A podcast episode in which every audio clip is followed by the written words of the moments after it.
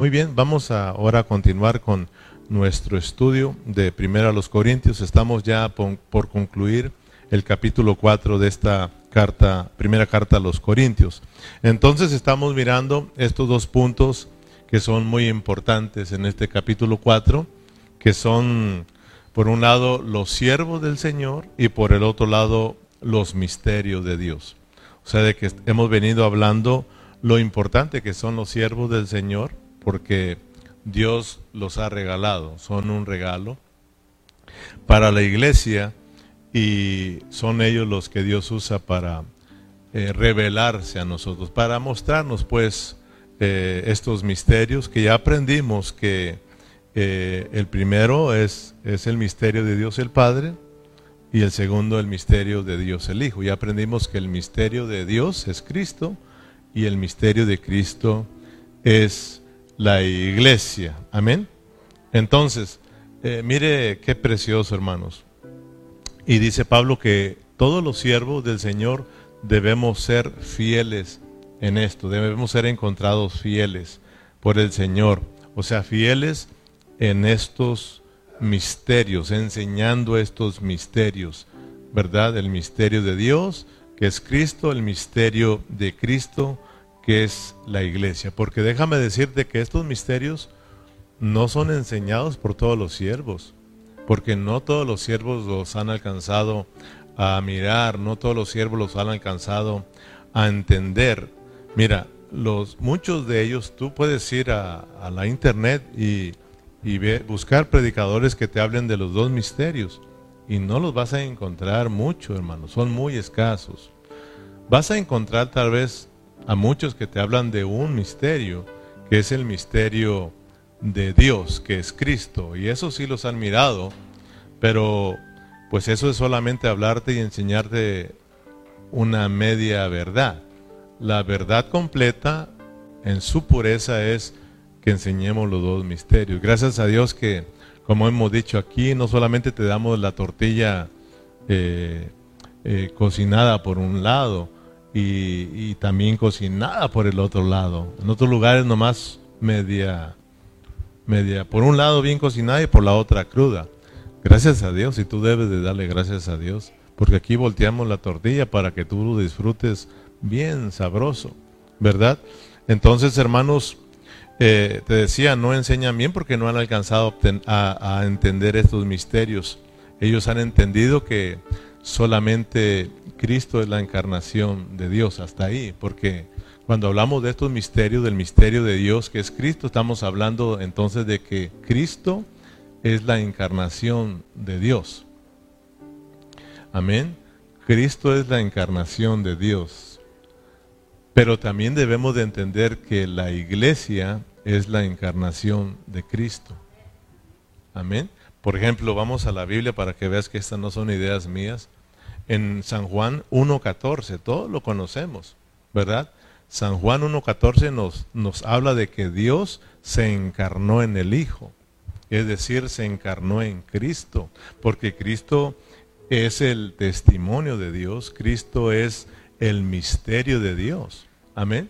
Dice, y aquel verbo fue hecho carne y habitó entre nosotros y vimos su gloria, gloria como la del unigénito del Padre, lleno de gracia y de verdad, lleno de gracia y de verdad. Aquí está Dios mismo que hecho carne. ¿En quién? En Cristo Jesús. Amén. Y si usted va a 1 Timoteo 3:16, ya lo hemos eh, mirado también, ya lo hemos estudiado también. Primera de Timoteo capítulo 3 versículo 16.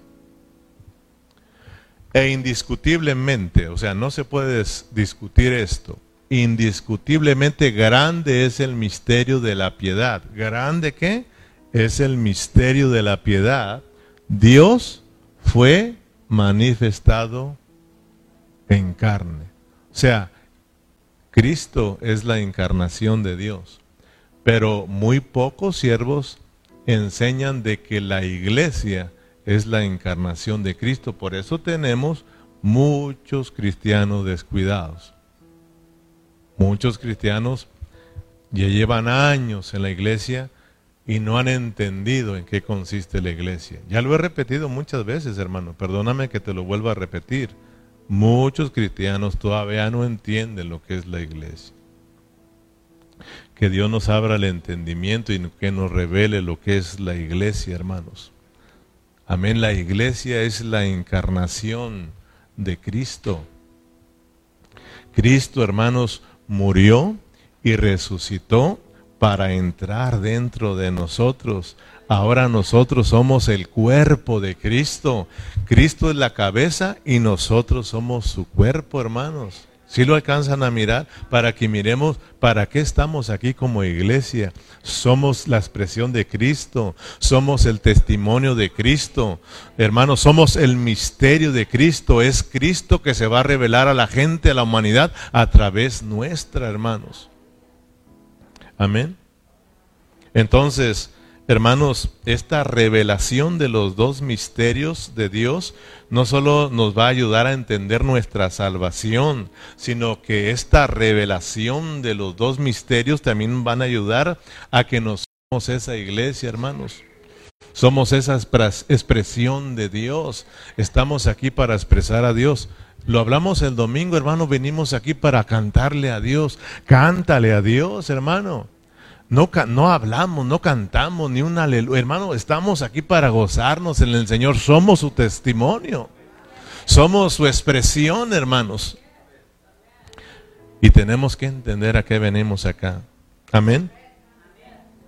Entonces, su anhelo, el anhelo de Dios, el anhelo de Cristo es mirar a su esposa es mirar a una esposa gloriosa, es decir, llena de la vida de Dios para que lo esté expresando, hermanos. El anhelo de Dios es de que todos nosotros lleguemos a ser esa iglesia gloriosa. Por eso Juan en Apocalipsis capítulo 19, versículo 7, dice, gocémonos, fíjate, gocémonos y alegrémonos y démosle gloria. Fíjate qué dice, hermano.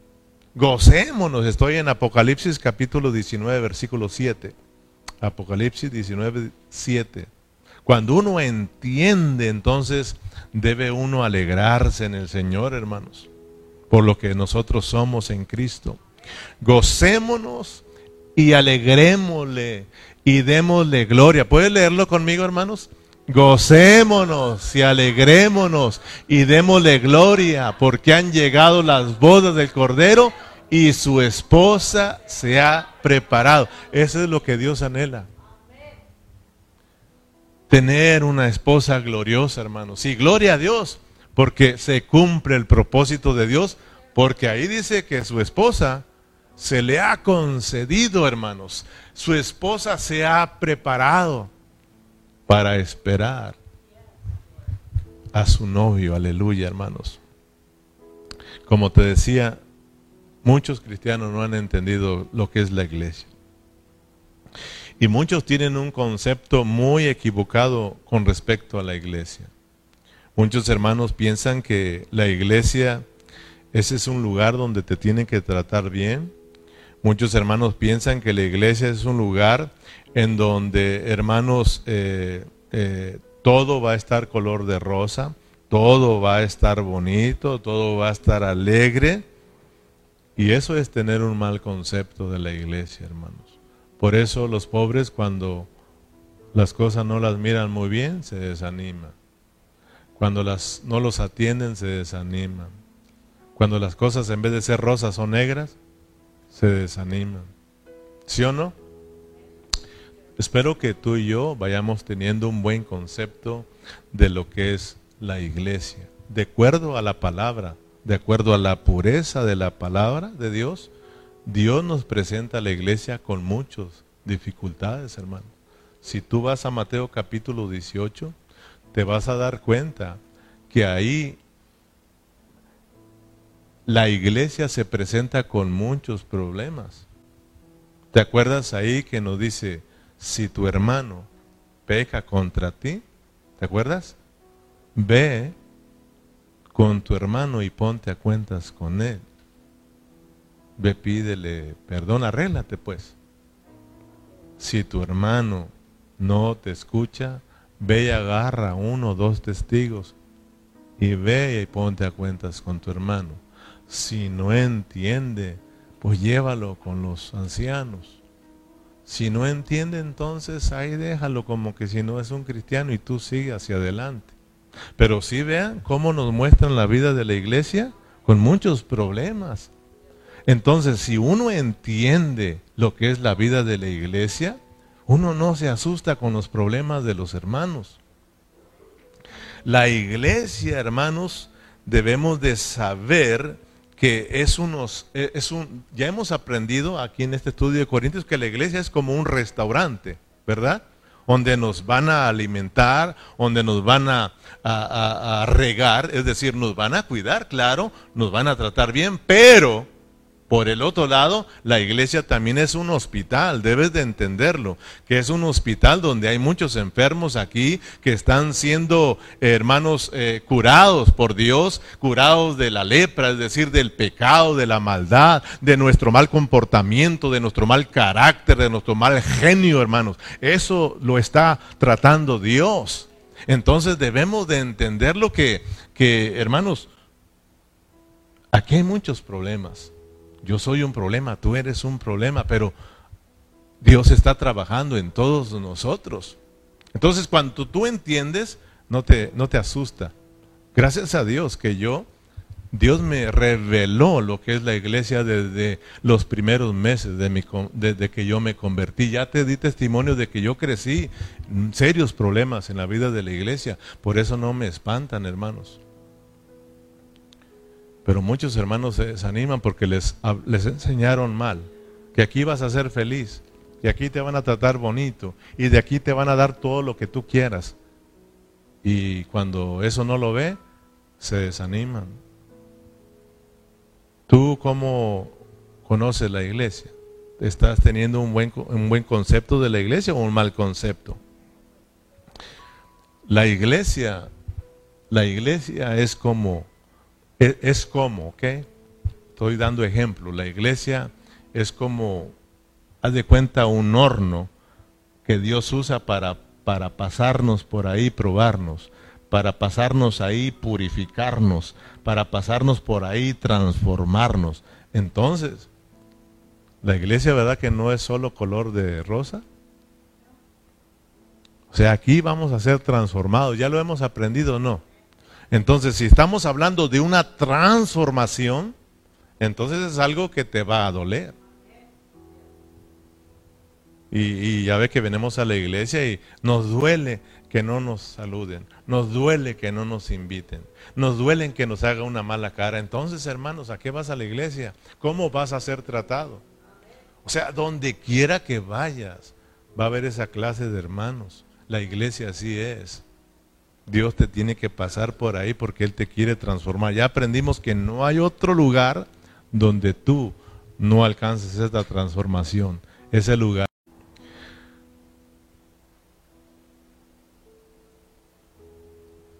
Vestidos pues como escogidos de Dios, santos y amados, de entrañable misericordia, de benignidad de bondad y de mansedumbre y de paciencia. ¿Qué dice? Entonces, si Pablo dice que nos debemos de soportar, quiere decir que hay hermanos que, son, que somos insoportables aquí, pero que tenemos que aprender a qué? ¿Sí entiendes eso? ¿Sí entiendes lo que es la iglesia? Hay muchos hermanos que que no se pueden soportar. Pero Pablo dice, pero vas a aprender a soportarlos. Así como Dios te soportó a ti. Tú soporta a los hermanos. Así como Dios te perdonó a ti, aprende a perdonar a los hermanos. Fíjate, ¿sí ves? Soportados unos a otros y qué? Y perdonados unos a otros. Si alguno tuviere queja contra, o sea, ¿va a haber quejas aquí? Entonces a mí no me asusta que se anden quejando los hermanos.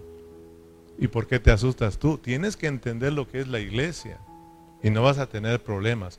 Vas a entender que aquí tú vas a ser transformado. aquí es donde Cristo se va a formar en ti. El único que perdona es Cristo. El único que nos soporta es Cristo. Por eso, cuando tú empieces a perdonar a los hermanos de todo corazón y a soportarlos, es Cristo.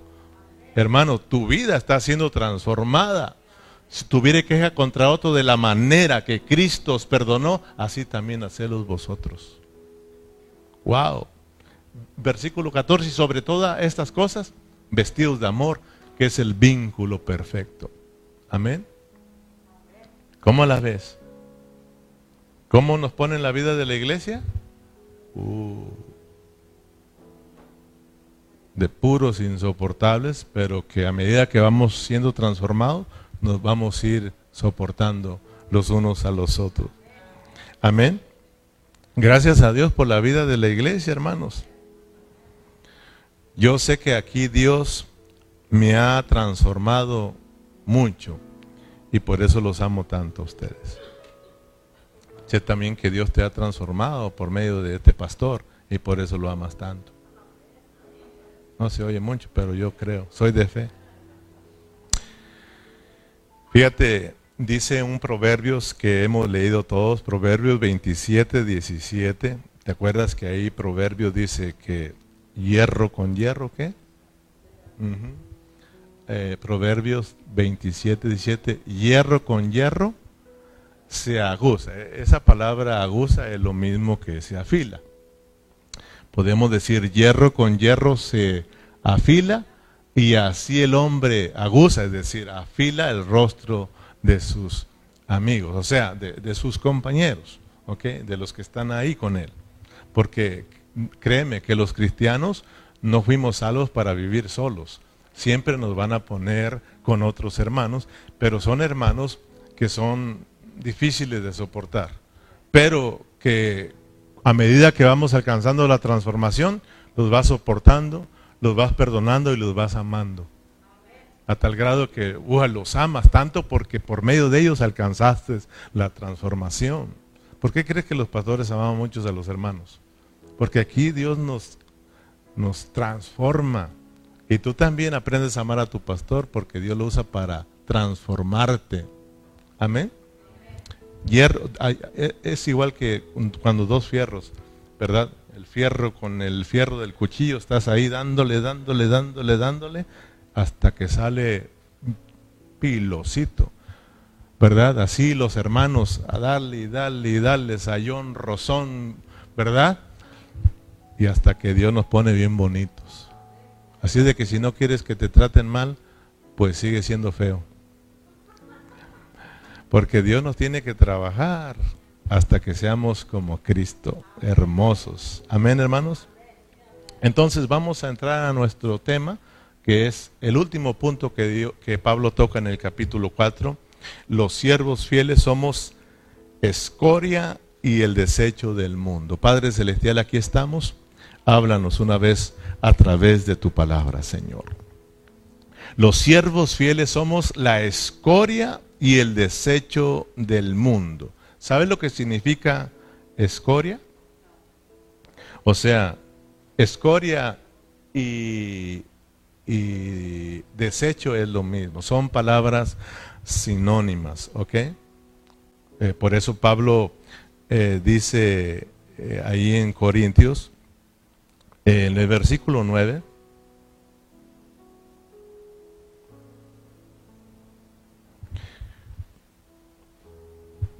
Bueno, hasta, no, está hasta más adelante. Ahorita vamos a llegar ahí a ese versículo, porque vamos a ir poco a poquito, verso por verso.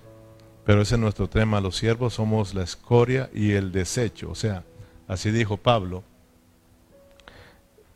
son palabras sinónimas. Es decir, cuando tú vas a hacer la limpieza de tu casa, toda la basura, todo el polvo, ¿verdad? Que sacas, eso es la escoria. Es decir, eso es el desecho, es, eso es basura. Entonces entiende lo que está diciendo Pablo, que nosotros los siervos fieles somos como esa basura para el mundo, ¿ok? Somos como ese desecho para el mundo. Fíjate lo que somos nosotros, los siervos de Dios, para el mundo, ¿ok? O sea que en la antigüedad eh, tenían a los presos y los presos eran alimentados con, con el dinero, claro, de la, de la ciudad. Entonces, pues al tener esos malhechores y estar invirtiendo, dándoles de comer, entonces decían, pues ¿para qué queremos esa basura? Eso es, un desecho, ¿verdad? Entonces arrójenlos al mar. Denle que sirvan de alimento ahí para los animales, es decir, para los peces. Esos eran como la escoria. O también como, como aquellos malhechores que eran llevados a ese, ¿cómo se le llama? Porque según pienso, Dios nos ha exhibido a nosotros, los apóstoles, como postreros, como a sentenciados a muerte, pues hemos llegado a ser espectáculo al mundo, a los ángeles y a los hombres. O sea, de que lo que yo quiero que miremos en estos últimos versos y en este último punto es el contraste de el contraste que está ah, poniendo Pablo con los siervos de ese entonces, de decir los apóstoles y los siervos de hoy en día. El contraste entre los, eh, los discípulos, es decir, Pablo, y los corintios. Entonces, eso es lo que yo quiero que en esta tarde eh, miremos, el contraste, ¿ok? Versículo 10, nosotros somos, fíjese bien, aquí va el contraste, ¿ok? Nosotros somos insensatos por amor de Cristo, más vosotros prudentes en Cristo. Fíjate bien, eso se llama un contraste. Y vamos a, aplicarlo, claro, a los superapóstoles de hoy en día. ¿Ok? Nosotros débiles, más vosotros Corintios, fuertes. Vosotros honorables, Corintios, mas nosotros despreciados. ¿Sí me están entendiendo? Que estamos viendo el contraste entre los siervos de Dios y los siervos corintios. Entre los apóstoles de ese tiempo, ¿verdad? A los superapóstoles de en este tiempo. Hoy, fíjense, hoy tenemos este apóstoles, de hombres de, ¿cómo se llama? Eh, por ejemplo, escuchamos hablar de el superapóstol. ¿Ustedes han escuchado hablar de eso? E, el ungido de Dios. He aquí les presentamos al reverendo y empiezan a ponerle títulos, ¿sí o no? El super, super, supermen Mientras que Pablo decía nosotros, un siervo inútil. Pero mire cómo está el mundo. Hoy en día tenemos a, a, muchos siervos anhelando la grandeza, anhelando la fama, anhelando el reconocimiento, anhelando ser los, los grandes. Pero fíjese, los de antes siendo menospreciados. Y lo mismo está sucediendo con los hermanos en Corintios. Los corintios están anhelando el, el, no solo el conocimiento, los corintios están anhelando el reconocimiento, están anhelando la grandeza, la fama, eh, las riquezas del mundo, aún el ser reyes, en ese lugar. Entonces Pablo dice, a nosotros, Corintios, Dios nos exhibió siendo los últimos. Ustedes quieren ser qué? Los primeros, pero nosotros los últimos. Nosotros somos menospreciados, somos la basura y estamos sentenciados a muerte por Cristo y por amor a vosotros. Vean la diferencia. Amén. Si alcanzan a mirar la diferencia, el contraste de los siervos de esos tiempos a los siervos de hoy. Y lo triste es de que la gente busca esa clase de siervos. Y ahí van los ungidos y no los toquen. No los toquen. Con sus guardas espaldas ahí. Ahí viene el ungido de Dios, cuidado, no hables mal de él. Primera de Corintios capítulo 4 versículo 11. Y hasta ahora padecemos hambre. Fíjate, fíjate, los siervos de ahí. Padecemos hambre, tenemos sed, estamos desnudos, somos abofeteados, no tenemos morada fija, nos fatigamos trabajando con nuestras propias manos, nos maldicen y bendecimos, padecemos persecución y lo soportamos, nos difaman y rogamos. Hemos venido a ser hasta ahora que ese es el versículo que les quería decir, la escoria, la escoria del mundo y el desecho de todos. Entonces, por favor, eh, vayamos prestándole atención a lo que estamos estudiando. Porque si no, se malinterpreta lo que estamos enseñando. Y si, y si nosotros ponemos atención en esto que estamos hablando, hermanos, hay una confusión terrible. Porque hoy en día muchos enseñan que si tú no tienes dinero, si tú no tienes buenas casas, si tú no tienes buena ropa, si tú no tienes buenos carros, hermano, tú estás en pecado. Estás mal pues en tu vida espiritual. Y el problema no es que lo digan los de afuera, el problema es que entre los mismos hermanos traigan esa confusión. Entonces yo por eso te, pido de favor que no te duermas, pon, atención, hermano, porque esto es importante. Eh, eh, lo que está hablando ya para Pablo para cerrar el capítulo 4 es muy importante, hermano. Porque así estaban viviendo hoy muchos siervos. Y sabes, hermano, hay una confusión. Recuerdo una vez que un hermano, aquí, de aquí, nos dijo, hermano, por aquí anda un, un, predicador que sabe bien de las finanzas, hermano. Hay que traerlo. Yo lo escuché y tiene razón. O sea, si no tenemos dinero, estamos mal espiritualmente. Le digo, oh, hermano, qué mal. Y da tristeza, hermano, porque se la creen, por no prestar atención. Ustedes díganme, ¿es verdad eso? El escenario con el jacuzzi a un lado, ¿verdad? Y con, claro, la limosina para venirme y con unos dos guardaespaldas.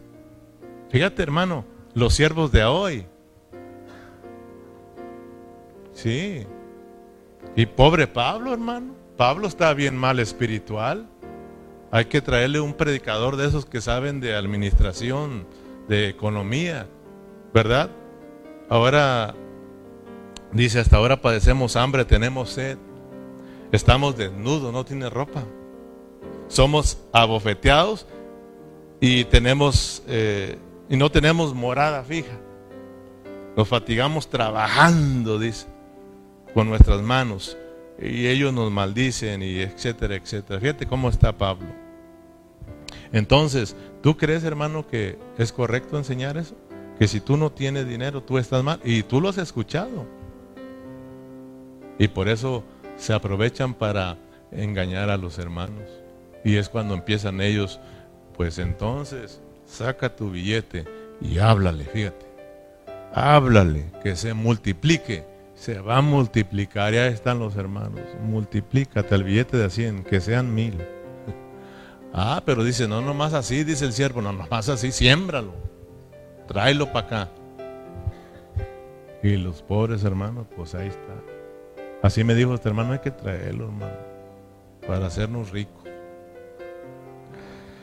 Ah, le digo, hermano, quiere decir que yo estoy mal comparado con mi patrón. Mi patrón es más espiritual que yo porque él tiene billetes, fíjate. Y yo, mi casa me la presta él. Estoy mal espiritualmente. Ah, es que usted no entiende. Imagínate. ¿Cómo ven ustedes? ¿Le traemos uno de esos predicadores? Se quedó pensativo como... Entonces, hermanos, no, no malinterpretemos lo que estamos enseñando hoy. Pablo no está diciendo, ni mucho menos nosotros, que los siervos del Señor o que ustedes tienen que entonces vivir en la pobreza, ¿verdad? Eh, vivir en la miseria. No, no, no, no, tampoco. O sea, estamos hablando de tener mucho cuidado. Nosotros como siervos tenemos que tener mucho cuidado de no abusar de lo que nos dan los hermanos en la iglesia. Eso sí, tenemos que tener cuidado de no tratar de, volvernos ricos con, con el dinero de la iglesia. Amén. Porque muchos se han enriquecido con el dinero de los hermanos. Entonces, por favor, no malinterpretemos. No estamos hablando de que, ah, entonces tenemos que vivir en la miseria, ¿verdad? Y entre más te vayas al otro extremo, entre más pobre seas, más bendecido estás. No, hermano. Estamos hablando de que tenemos que tener cuidado de no ser abusadorcitos. Amén. La Biblia misma nos dice a nosotros que el obrero es digno de su salario. Primera de Timoteo 5:18. También la Biblia dice que el que predica el evangelio viva del Evangelio, según Primera de Corintios 9, 14. Pero entonces los siervos que somos dignos de un salario, los obreros que, hermanos, vivimos del Evangelio, entonces tenemos que tener el cuidado de no abusar de lo que nos dan. Amén. No olvidemos que estamos viendo solo el contraste para cerrar el capítulo 4 de los apóstoles de aquel tiempo a los superapóstoles de este tiempo. Amén. Pablo, hermanos, ¿cómo podemos decirlo? Pablo se dio, él mismo dice ahí en el capítulo 4 que él se dio como ejemplo a los corintios. Parece que es el versículo 5 donde leyó nuestro hermano Ceja cuando empezó. 5, 6, que él es él se dio como ejemplo para los corintios. Y Pablo es un gran ejemplo para todos los siervos del Señor. Por eso, si queremos ver si un siervo eh, da las medidas, entonces hay que encajarlo con, con Pablo. ¿Usted cree que un superapóstol de hoy que predica de la prosperidad, que predica de que si tú no tienes buenas casas, buenos carros, buen vestuario, tú estás mal espiritualmente, ¿tú crees que este siervo encaje con Pablo? Todo lo contrario. Amén. Mucho menos va a encajar con Cristo, que Él dice, siendo rico, se hizo pobre, pero por amor a nosotros. Amén. Entonces, eh, tenemos nosotros que orarle al Señor que nos ayude, hermanos, para no caer en este engaño. De verdad, hermanos, no encajan estos siervos y tenemos que estarnos nosotros midiendo ahí. ¿Verdad? Aunque Cristo es nuestro modelo, pero también se nos dio Pablo como un gran ejemplo para nosotros. Que Dios nos cuide, hermanos. Amén. Entonces, eh, aprendimos en los mensajes pasados que nosotros tenemos que amar a nuestros pastores, ¿se acuerdan? Entonces yo creo que, por ejemplo, es bien bonito cuando tú ya conoces a tu pastor. Yo creo que aquí nosotros, yo ya tengo 20 años aquí con ustedes y muchos de ustedes tienen 20 años aquí conmigo. Muchos no, porque van llegando, ¿verdad? Y les falta por conocerme, pero muchos de ustedes aquí ya me conocen y empezamos juntos aquí esta iglesia. Y yo pienso que ya en 20 años, yo pienso que ya me conoces y debes ya pues vivir tranquilo, hermano. Porque también yo te conozco a ti y tenemos que estar en paz. Amén. Y no tenemos que estar pues juzgando a nuestros... Tú también que estás mirando por internet ya conoces yo creo que a tu pastor y lo tienes que conocer para no estar juzgándolos mal, para no estar murmurando de ellos, para no estar criticándolo, hermano. Porque lo triste no es que por causa de estos predicadores, ¿verdad? De, la, del ese evangelio y la prosperidad, eh, por esos siervos vividores, pues somos criticados todos. O sea, ya pensamos, ya la gente piensa allá afuera que todos los pastores estamos aquí por el significado que yo nunca he juzgado a mis pastores con respecto a si se gastan o no se gastan el dinero. ¿Sabes? Pablo dice, en su tiempo Dios va a manifestar todo. Y cada quien va a dar cuentas por Dios. Entonces yo he aprendido a descansar. Yo nunca ando viendo qué hacen con el dinero, qué no hacen con el dinero. Nunca lo estuve yo averiguando. Yo le digo, Señor, aquí está, esta es mi responsabilidad. Ya cumplí, ahora ellos es su responsabilidad. Y claro, hay que orar por ellos para que sean buenos administradores. Hay que orar, hermanos. Tú tienes que orar aquí por los, por los diáconos, por, perdón, por los tesoreros y por tu pastor, para que administremos bien lo que tú das a la iglesia. Amén. Y, y no te asustes si un día tu pastor trae un buen carro y te dices cuenta que le ayudaron. No te asustes eso, hermano. No, no, no me juzgues mal si un día me ves con un ah, chalequito, pues más o menos. Este es de la, de la Burlington. Pero está bonito. Pero si algún día me ves con algo de más marca, no te asustes, hermano, ni me juzgues diciendo, ya, ya se lo agarró de la iglesia. Yo les pregunto, ¿puedo agarrar de la iglesia para comprarme un buen chaleco? No sé yo, gracias a la hermana Ana. Ya les iba a decir si puedo agarrar un, dinerito para irme a comer en un buen restaurante porque no salgo de los tacos de Catlán, hermano. Pero tan bueno, ¿verdad? Pero, ¿qué tal y si los hermanos me dan una buena ofrenda para irme con la familia a cenar en un buen restaurante? ¿Estaría bien? ¿Me, juzgarías o no? ¿Ya estás oyendo, Loren? Loren, la risa de Loren. Lléveme a mí también. Pero hay muchos hermanos que sí, hermano. No pueden ver al pastor que traiga nada, ni la esposa, ni los hijos, porque ya están murmurando, ya están juzgando mal. Y, y no digamos que son gente que apenas entró en la iglesia. Tal vez ellos tengan razón, no los conocen, pero a gente que ya nos conoce de 20 años, hermano. Yo creo que en 20 años tú ya sabes si tu pastor está aquí por el dinero o por amor a la obra. Yo creo que ya debemos nosotros saber. Amén, hermanos. Sabes que ah, hay tantas cosas, pero a veces uno habla demasiado. Me dijo una vez un hermano, ¿sabe qué hermano? Y de aquí pues, pero no vino.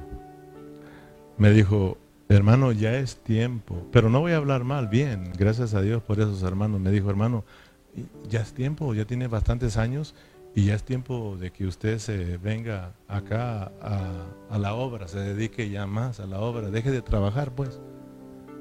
La iglesia necesita un pastor que esté así sin trabajar en otro trabajo, de que esté trabajando solo en la obra. Claro, que sería una gran bendición, ¿sí o no? El tiempo, las ocho horas que invierto con mi patrón, las invertiría aquí con ustedes. Y le, dijo, me dijo, ya, en buena onda me estaba diciendo, ya, ya, ¿o qué le parece, pastor? Le digo, no, se oye bonito, ¿verdad? Pero lástima que nomás tú me estás diciendo. Si estuvieran unos 20 hermanos que me dijeran así, lo haríamos pero tú solito. Es bueno, vamos a esperar en el Señor, ¿qué te parece? ¿Verdad? ¿Y a usted le gustaría tener un pastor a tiempo completo? Híjole. Seguimos trabajando, Pastor Calle, echándole ganas. Decía Pablo, gracias a Dios que trabajamos con, las, con nuestras manos. O sea, gracias a Dios por nuestro trabajo. Porque a veces también somos juzgados de que me llevo el dinero. Yo les pregunto, imagínate, ¿me haré rico con lo que dan ustedes, hermano? ¿Cuántos juntaríamos ahora? Así, así nadie nos está mirando. ¿Cuántos nos juntaríamos, Lorenzo? ¿Como cuánto más o menos?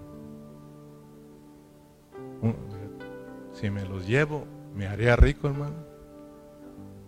Creo que si nos vamos a un restaurante donde fuimos esta cena de que me vine espantado, Lorenzo. Me vine espantado, yo ni miré yo estaba dando regalos y regalos y no miré cuánto valía la cena. Ya cuando me dijeron mil dólares, dije, ¿qué se comieron los hermanos? Pues miré, hermanos, que el más barato era eh, con taxas y todo 70 dólares. Dijo mi esposa, nomás yo y tú fueron 150. Entonces, con esos 150 de esta noche alcanzamos yo y mi esposa a ir a cenar. Y ya muchos están diciendo, ¿ya ves? ¿Ya ves? No, nomás eso de pedirle a Lorenz estoy vacilando, hermanos. Pero te decía, hay hermanos buenos, como este hermano, su intención era bueno, ¿sí o no? O sea, de que yo me salga a trabajar para atender más la obra. Claro que eso es bueno. Y yo le doy gracias a Dios por Loren, por Corona. Ellos ya, nos, ya, ya, ya me conocen, yo los conozco a ellos. Y ellos saben, hermanos. Eh, ellos siempre me han dicho, por ejemplo, Corona, Lorenzo, hermano, necesita, no hay problema. Usted diga. Ahí está, para eso es. Y yo le digo gracias, hermanos.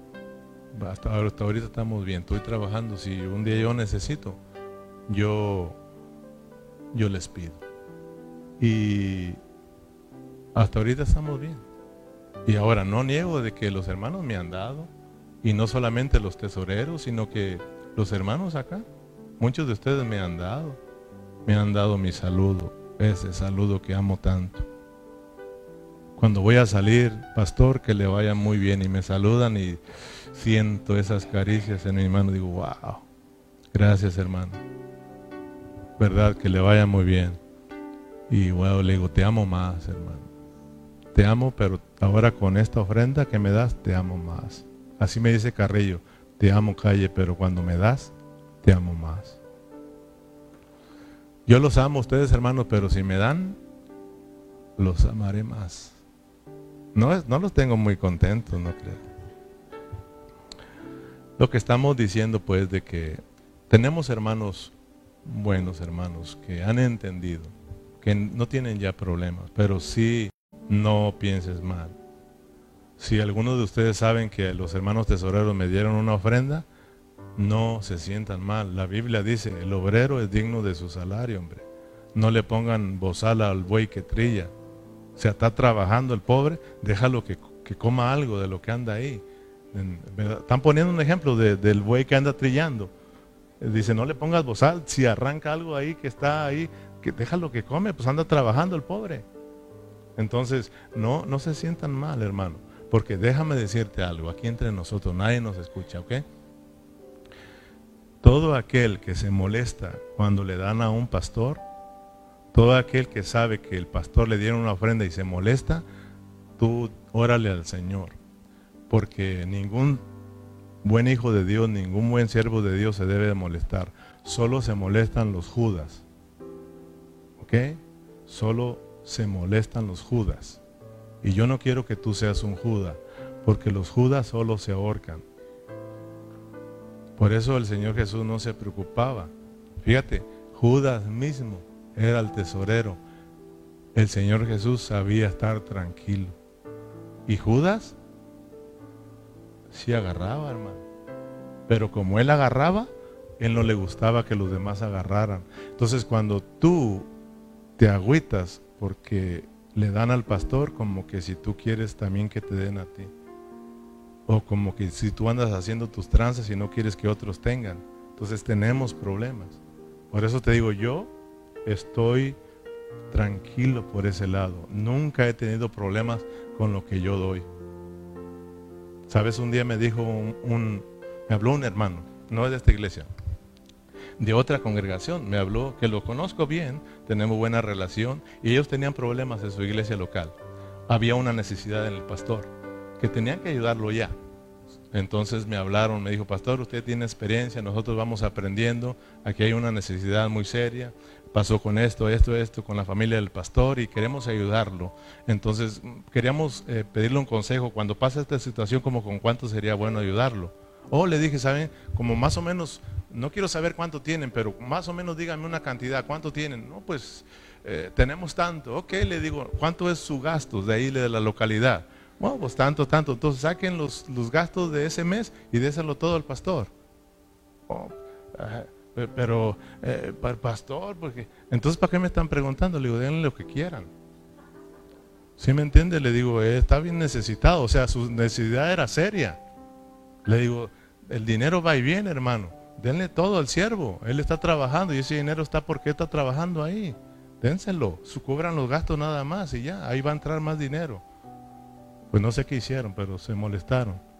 Entonces sí, ve hermano, o sea, no tenemos que tener problemas. ¿Te acuerdas tú cuando tuvimos la necesidad aquí del pastor Carrillo? Que lo operaron de emergencia. ¿Te acuerdas? Que tenía que juntar no sé cuántos, ahí como 30 mil dólares, que tenía que dar cash. O 50. Y sacamos todo lo que había de acá. Todo, no sé cuánto había, pero todo, hermano. Gracias a Dios que tenemos un, corazón aquí para dar, hermano. Esta iglesia tiene un corazón para dar, pero no te dejes engañar, hermanos, por aquellos que empiezan a, sacar sus cuentos, hermano. tengan mucho cuidado. Gracias a Dios tenemos iglesias en México, hermano. Estamos ayudando a la iglesia en México, dos iglesias allá, estamos ayudando en Pachuca. Entonces estamos trabajando, hermano, y estamos ayudándole a los siervos del Señor para que este evangelio siga, siga siendo predicado, hermanos. Amén. Entonces te decía, no debemos de ser Judas. Mira, hasta, ah, perdón, estamos en San Juan capítulo 12, versículo 3. San Juan capítulo 12, versículo 3. Entonces María tomó una libra de perfume, ya te acuerdas, ¿verdad? De nardo puro, de mucho precio y ungió los pies de Jesús y los y los enjugó con sus cabellos y la casa se llenó de olor de perfume. Versículo 3, 4. Y dijo uno de sus discípulos, ¿quién? Fíjate, fíjate el pensamiento de los judas, ¿ok? El que lo iba a entregar, claro. Dice en el, ¿por qué no fue? ¿por qué no fue este perfume vendido por 300 denarios y dado a los pobres? Fíjate, al Señor Jesús, fíjate, al Señor Jesús le están ungiendo. Y, otros, eh, eh, en otros, otros evangelios dicen que, qué desperdicio es este. Imagínate que tú mires que al pastor le dan un, ay, qué desperdicio nomás. trabaja, tiene buen trabajo, tiene buen billete. ¿Por qué le andan dando? ¿Y qué? ¿No dice Dios que el que tiene más, le van a dar más? Nunca te preocupes, hermano. Tú da.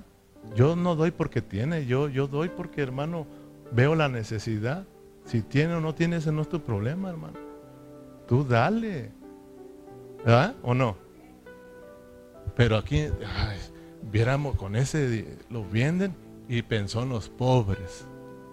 Fíjate. Pero dijo esto no porque se cuidara de los no porque se cuidara de los pobres, sino porque era Si ves, hermano, uno tiene problemas cuando ve que a alguien le dan y a ti no te dan. No sé qué clase de problemas tengas, pero hay un problema ahí que nosotros tenemos que pedirle al Señor que nos ayude, hermano. Sabes que cuando yo miro a un hermano que le va bien y lo más cuando lo ayudan, a mí me da alegría, hermanos. Gloria a Dios, fíjate. Gloria a Dios, hermano. Pero hay hermanos que no se ponen, se ponen celosos. Entonces, mira, era ladrón y teniendo la bolsa, sustraía de lo que se echaba en ella. Y por eso como, como no le estaba entrando o era algo que podía sacar beneficio él, ya no lo estaba logrando. Y entonces había problemas. Solo te llevé ahí para que veas que no debemos de ser Judas. Tenemos que pedirle al Señor que nos ayude, hermano, del mundo, por causa de Cristo y por amor a los corintios. Versículo 14 de Primera de Corintios capítulo 4. Vámonos rápido, rápido, el tiempo se nos terminó. No escribo esto para avergonzarlos, sino para amonestarlos como, fíjate bien, lo que dice Pablo, no es escribo esto para avergonzaros, sino para amonestarlos como a hijos míos, amados. Porque aunque tengo diez, aunque tengáis diez mil años en Cristo, no tendréis muchos padres. Pues en Cristo Jesús yo os engendré por medio del Evangelio. Por tanto, ruego que me imitéis ¿Te das cuenta que Él se está dando como un ejemplo? ¿Sabes? ¿Tú crees que Pablo está aquí molesto?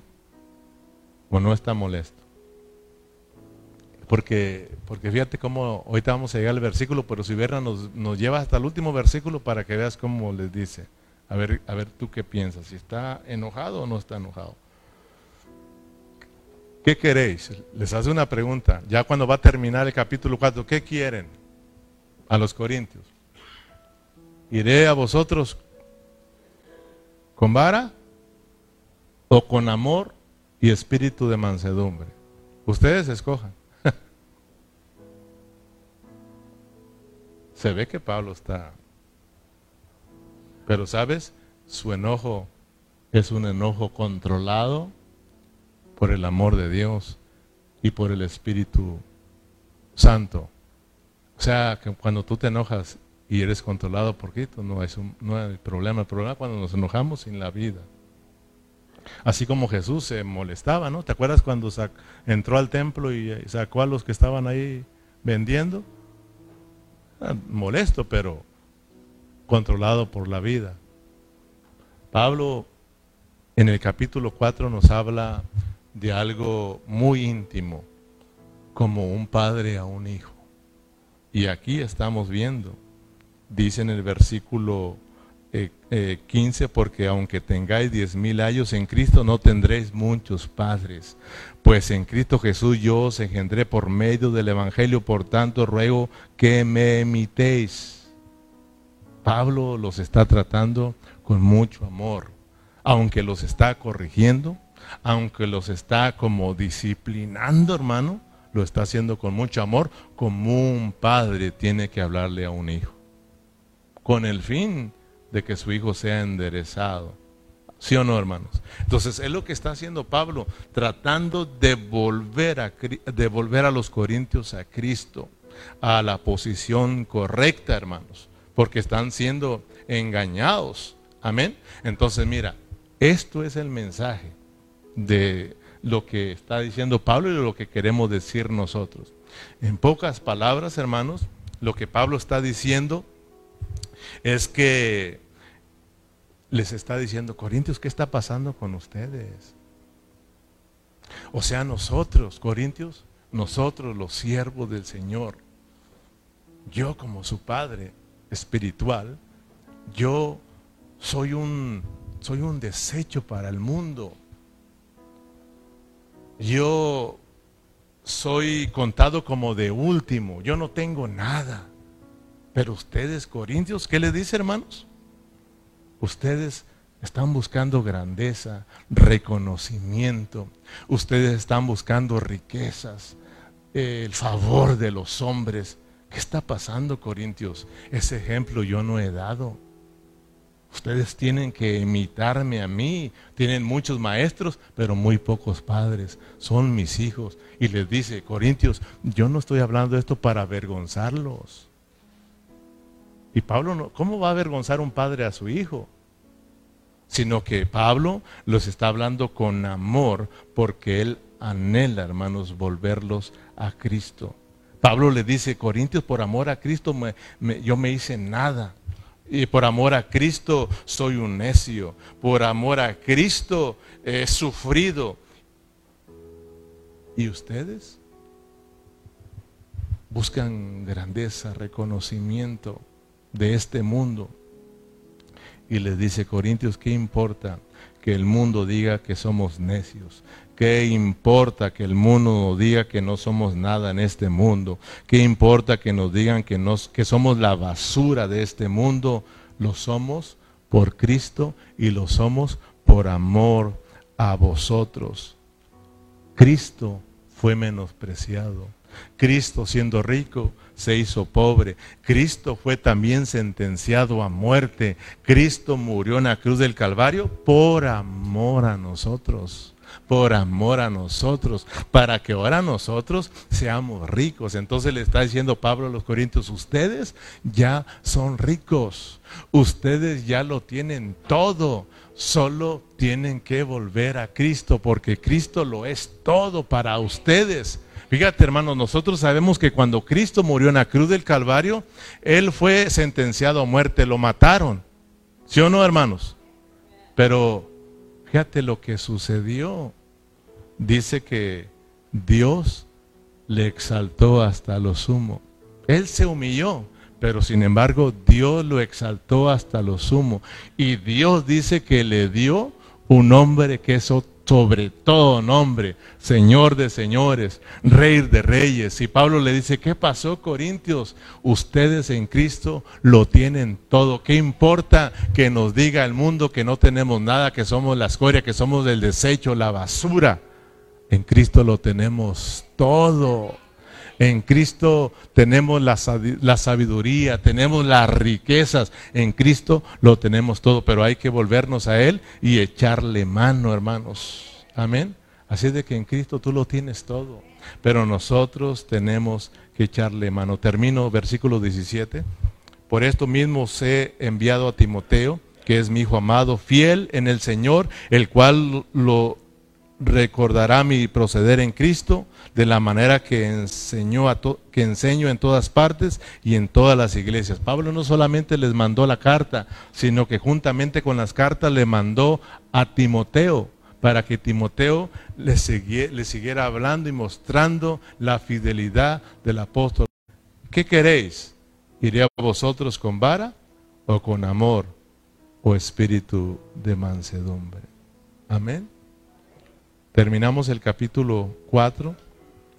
Que Dios nos ayude, pues, hermanos, a amar a nuestros siervos, amar a nuestros pastores, amarnos los unos a los otros.